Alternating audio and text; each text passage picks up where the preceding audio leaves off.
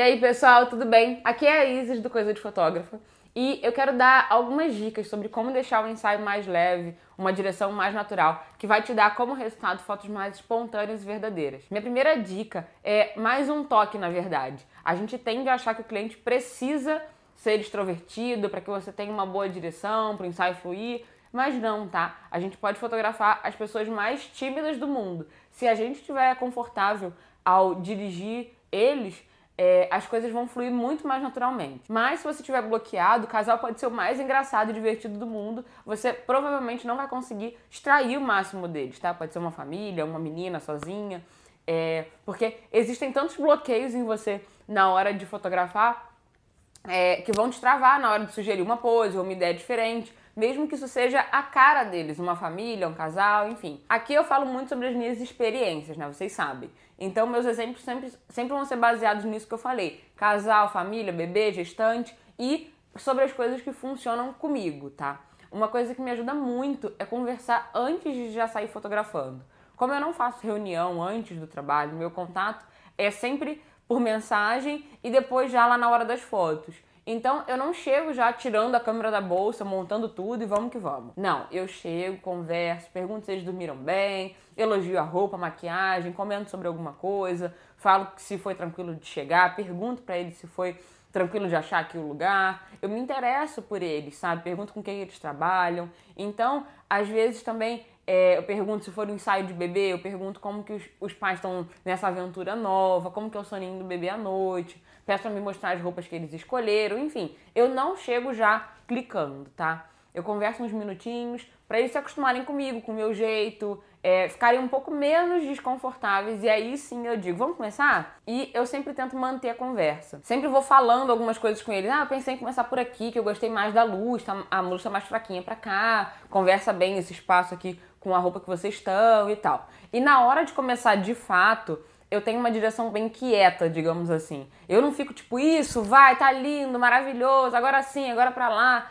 bota a mão pra cá. Enfim, eu não sou assim, eu sou. É, isso é muito pessoal, tá? Tem gente que faz isso naturalmente, tem gente que dirige muito bem, de um jeito super rápido, engraçado, falante, e a gente tende a achar que precisa ser assim. Mas comigo não é assim, tá? Porque a gente acaba vendo nos filmes de moda, os ensaios que tem na internet, é, as coisas mostram, tipo, aquele ritmo a mil, sabe? Muita, muita pose, muito carão, faz isso, faz aquilo, enfim. Mas ainda mais no meu estilo que eu trabalho, de lifestyle, tentando pegar sempre expressões verdadeiras, ações naturais da, das pessoas que eu estou fotografando, eu começo explicando que quando eles escutarem o barulho da câmera, eles não precisam desmontar a pose que eles estão, porque eu vou mais pertinho, vou mais para longe, e aí quando eu precisar, eu vou dirigindo eles para eles ficarem bem tranquilos quanto a isso. Eu digo que fotografo pessoas reais, sabe? Porque eles não são modelos, então eu tenho que dizer cada coisinha que vai acontecer. Para eles isso é muito importante.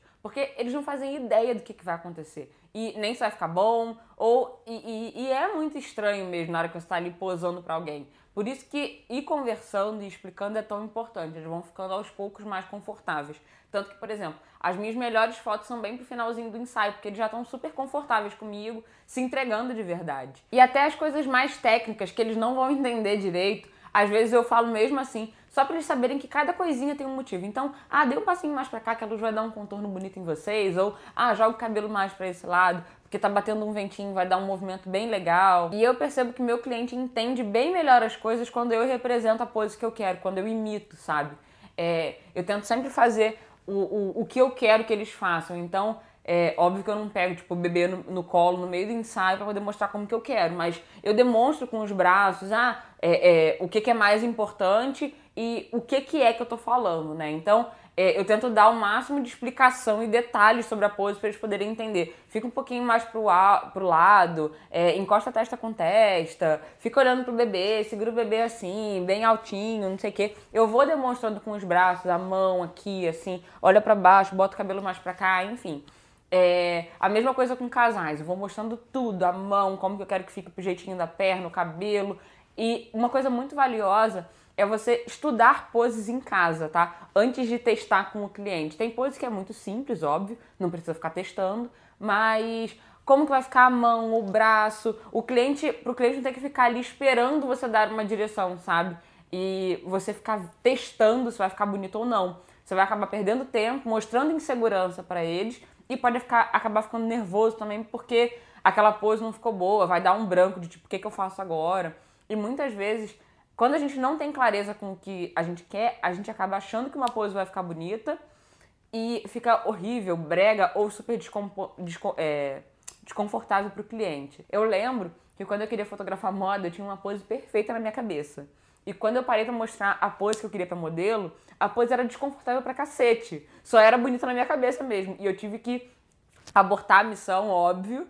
E eu tenho inúmeras dicas para, assim, tornar o ensaio mais dinâmico, mais natural. Essas são algumas delas, tá? Depois me conta aqui nos comentários quais são as suas maiores dificuldades ao dirigir o um ensaio para que eu possa gravar novos vídeos é, dando mais dicas sobre isso e como que você pode dar mais ritmo para o seu ensaio, enfim. Essas foram só algumas delas, beleza? E eu também quero gravar é, vídeos na prática, tá? Eu vou começar a fazer isso, só que ainda tô me adaptando com tudo isso, tem que ver quem vai gravar, ir comigo nos ensaios. Não prometo data ainda, mas eu tô é, vendo tudo pra gente poder gravar bastante ensaio, mostrar como que é o ritmo de um ensaio em casa, um bebê, enfim, casal, externo, a luz que eu trabalho. E eu tenho um outro convite para fazer para você muito especial. Se você ainda não se inscreveu para o Hangout, para a aula gratuita que eu vou fazer é, online no dia 12 de julho, 8 horas da noite, sobre os seis passos para se destacar e ter sucesso na fotografia, o link está aqui na descrição. É só você clicar e deixar seu e-mail lá para garantir a sua vaga, beleza? E ó, não esquece de curtir o vídeo e se inscrever aqui no canal também, tá bom?